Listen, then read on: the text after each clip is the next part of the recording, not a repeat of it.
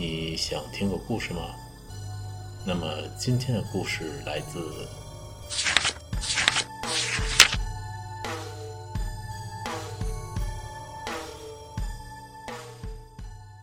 青年 A 吧，啊，就老 A 的小时候，对对，就是老 A 小 A 啊啊，他二十出头，第一次搬出去，自己一个人第一次住，对，然后周围呢一个人都不认识，对，人生地不熟，他第一次独自生活啊，这个街道他也他也是第一次来，这个人呢性格很内向，他他虽然感觉到了这个生活很不方便，但他也就忍住了，觉得早晚能解决。这个人也没什么朋友，很喜欢独处，啊啊，他觉得周围不认识人呢，可能是不方便，也不会觉得很很难过呀，很很什么啊。但是一个人了对习惯一个人了啊，比较孤僻。啊那问题是这个人呢，他他他就有一个好，还有就他他为什么要住这块房子呢？他发现这个房子户型很有意思啊有意思，他这个房子的那个玄关特别长，因为正常的玄关一米，但他那个他那个玄关呢特别特别的长，大概有个两三三四米，就是他那个他那个户型是个苍蝇拍子一样的户型。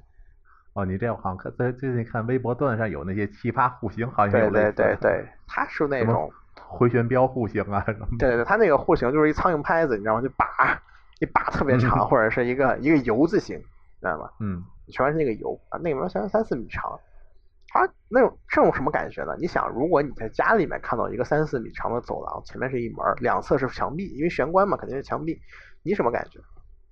这个三四米的感觉会放大，有点深的慌。非常深啊，他非常喜欢这个，为什么呢？呃，因为他觉得呀，这个呃，这样可以让他的私人空间啊，跟那个外界隔绝开，他有很强的这种隔绝感。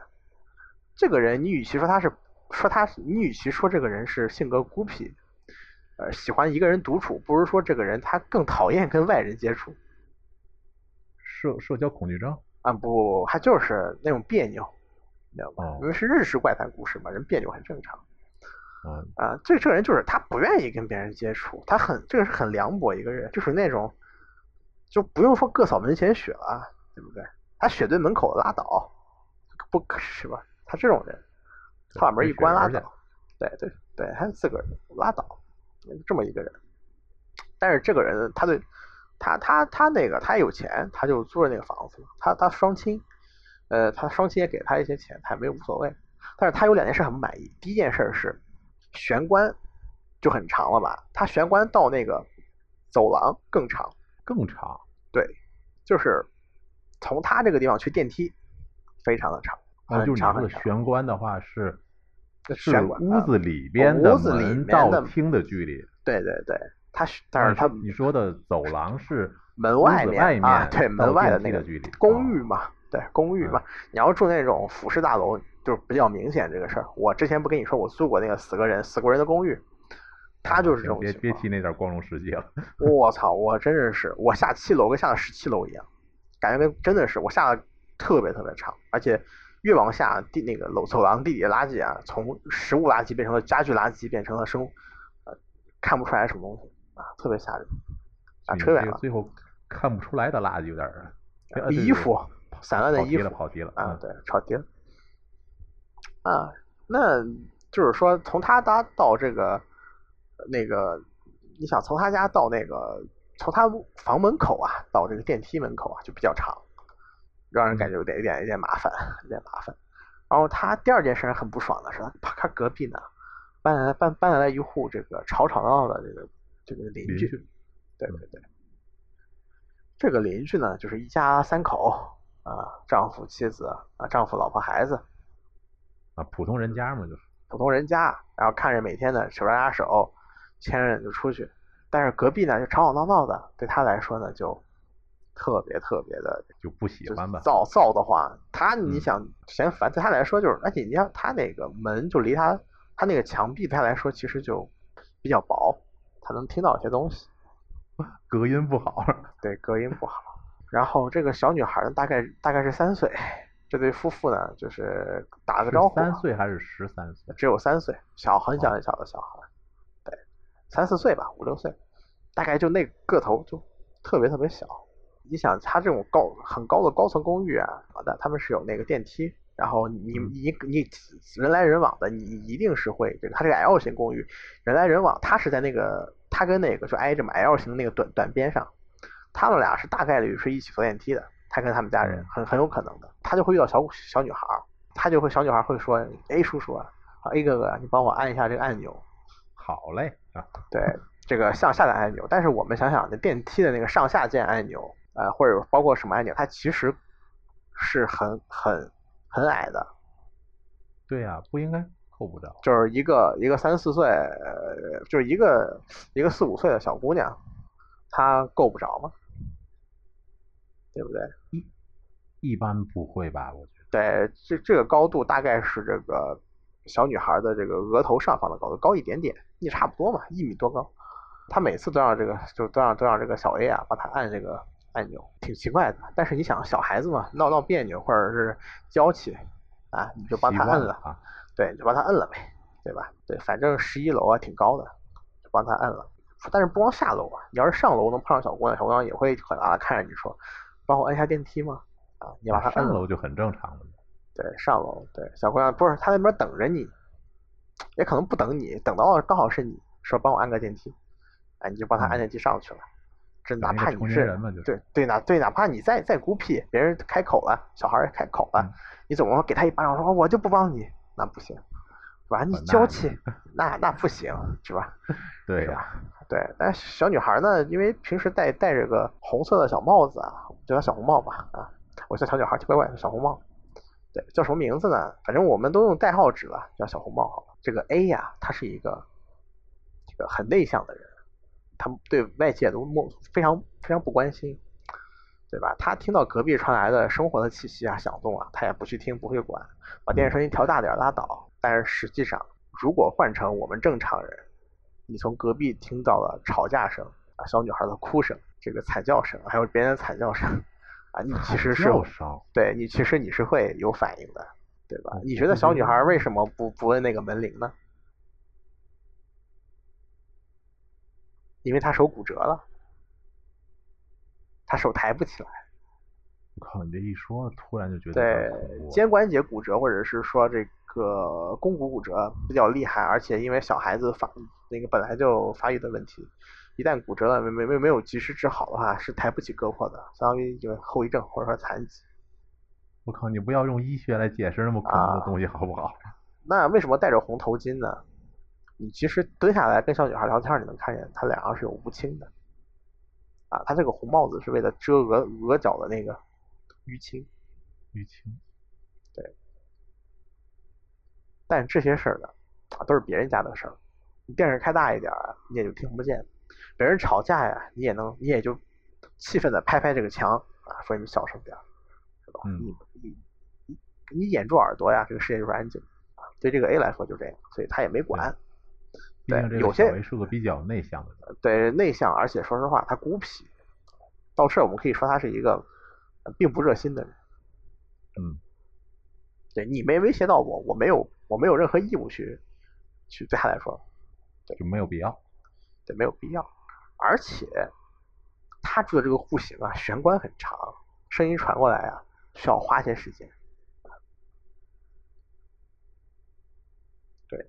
啊，这个事儿呢，就一天天过去，但是直到有一天啊，声音这晚上吵得非常厉害，那玻璃都快震破了，然后你能听到比之前，啊，如果你好好去听的话，你能听到比之前反而变小了的哭泣声，以及非常非常高的尖叫声，细不可闻的哭泣，震碎玻璃的尖叫，还有这个打开粗暴的打开房门的声音，还有咚咚咚咚咚咚跑出去的声音。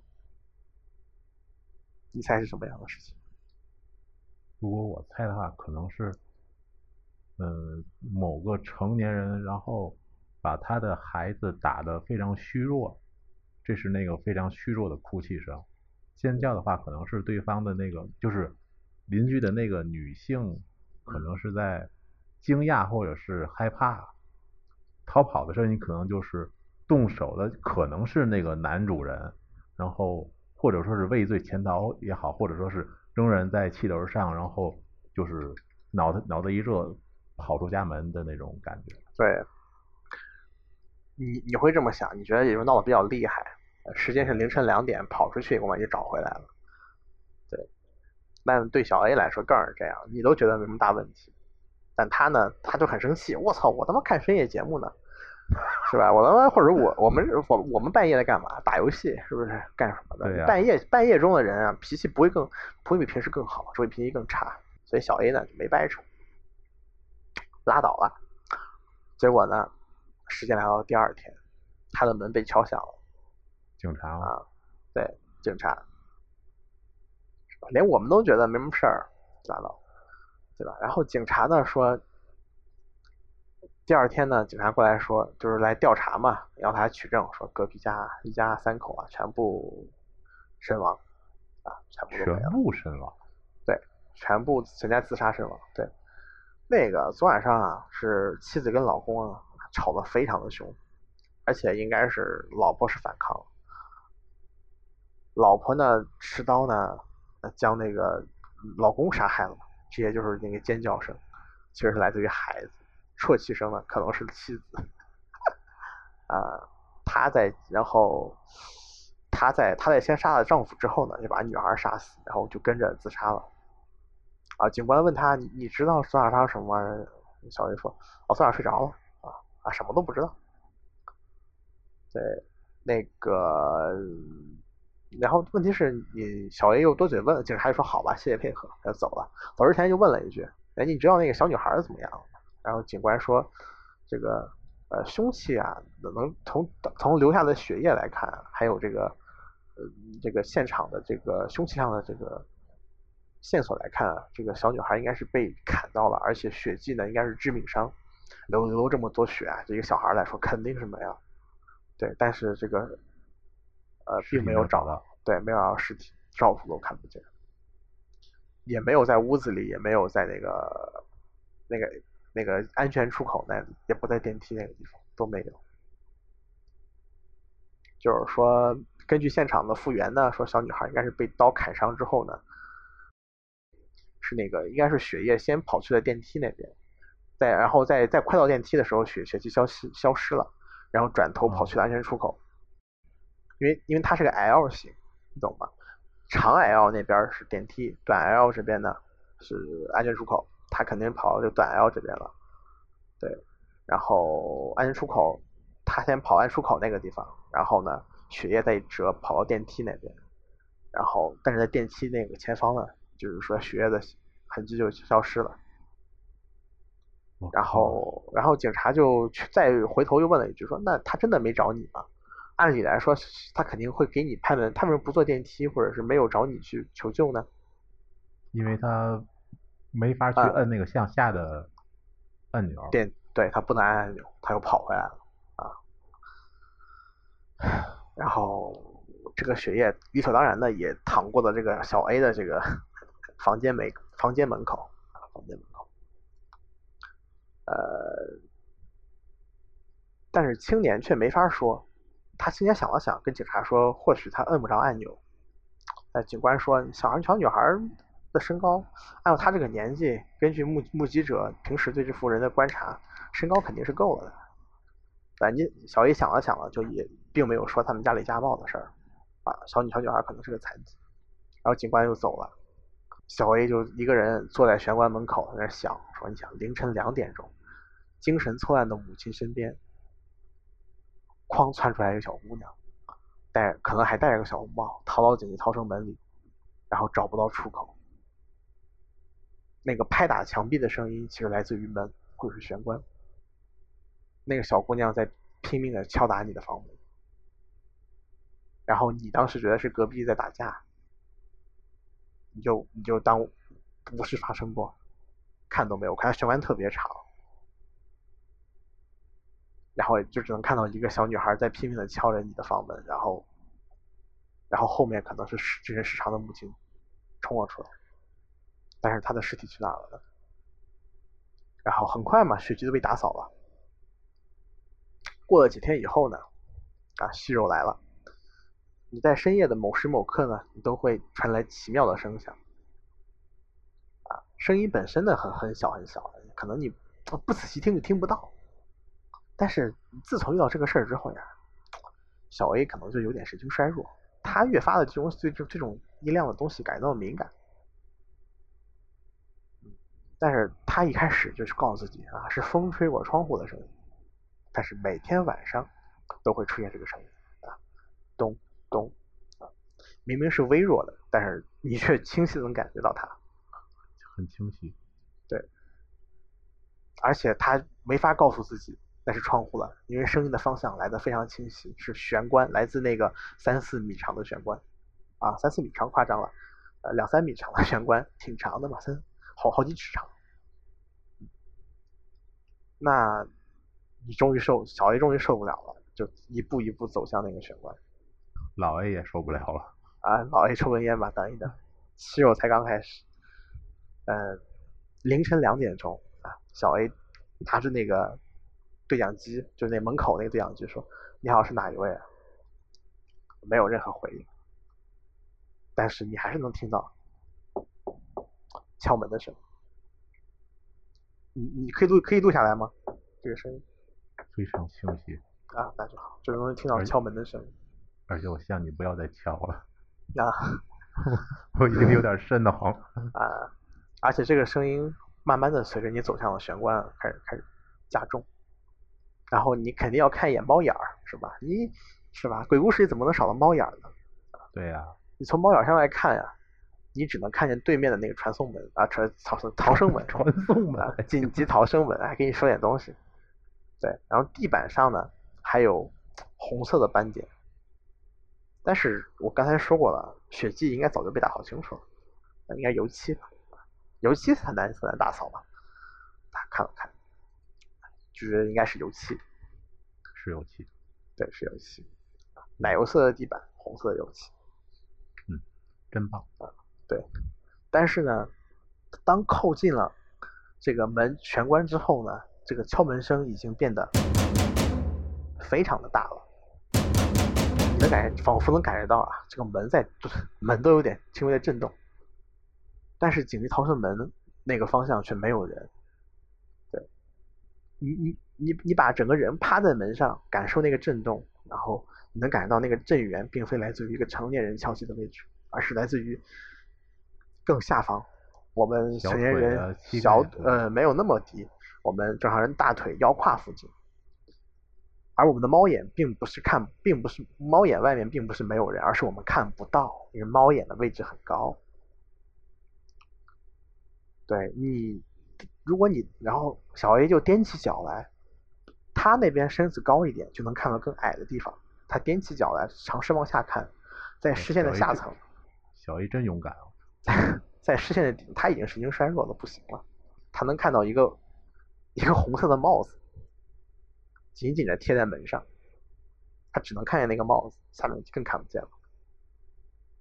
因为毕竟小 A 他 伸不出去头啊，对吧？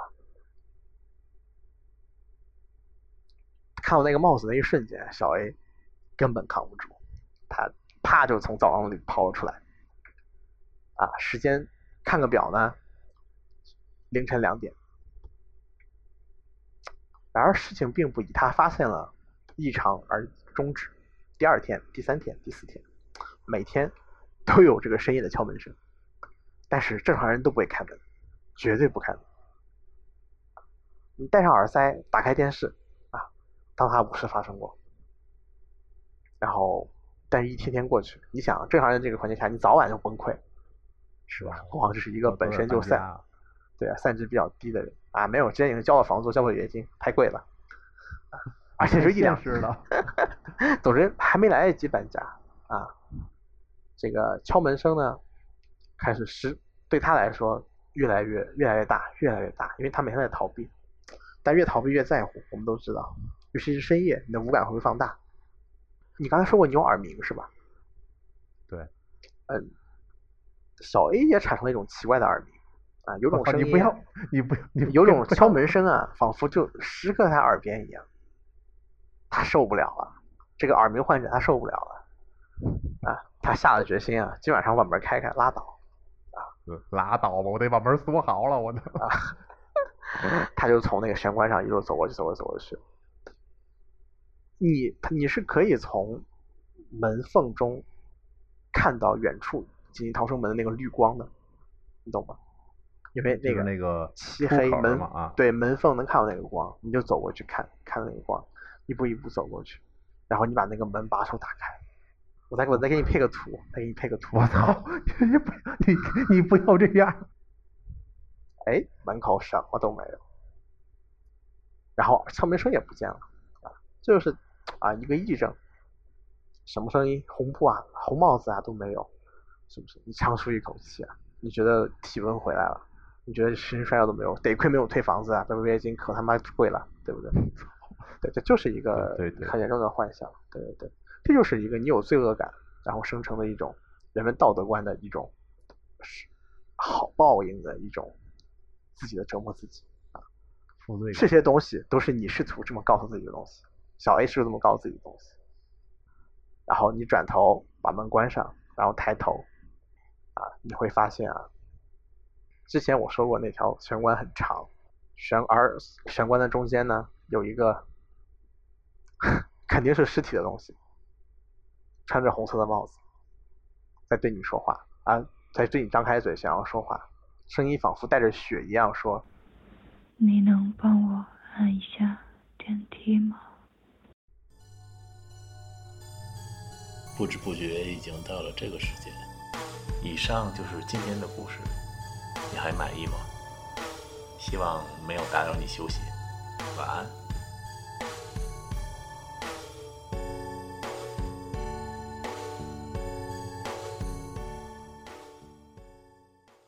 这个怪谈来自于这个 Fate Hollow Atairs 啊，操，F H A 你这个月球人啊，啊，对，是奈须蘑菇这个人啊，他其实作为一个脚本家，他是很有水平的啊，很有，而且他是著名交际花啊。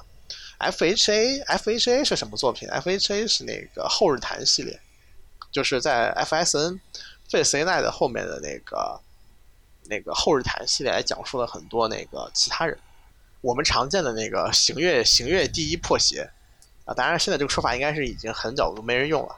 卡莲啊，就是这个游戏的女主角，就是那个严风气的养女啊。当然我是我是不喜欢这个说法的，就是呃 F H A 是零五年出的游戏，就是他讲了那个比如说巴泽特呀，包括一些人的故事，基本上就是一个那个这样就让这些人重新焕发这个第二春的一个东西。对，讲了比如说我们讲现在废废购里面的欧正安格拉纽曼啊，啊，现在包括那个幼年时期的金闪闪呀，都是出自这个游戏里。这是这个这是这是由贤老师亲亲情推荐啊，一定要讲给你的鬼故事。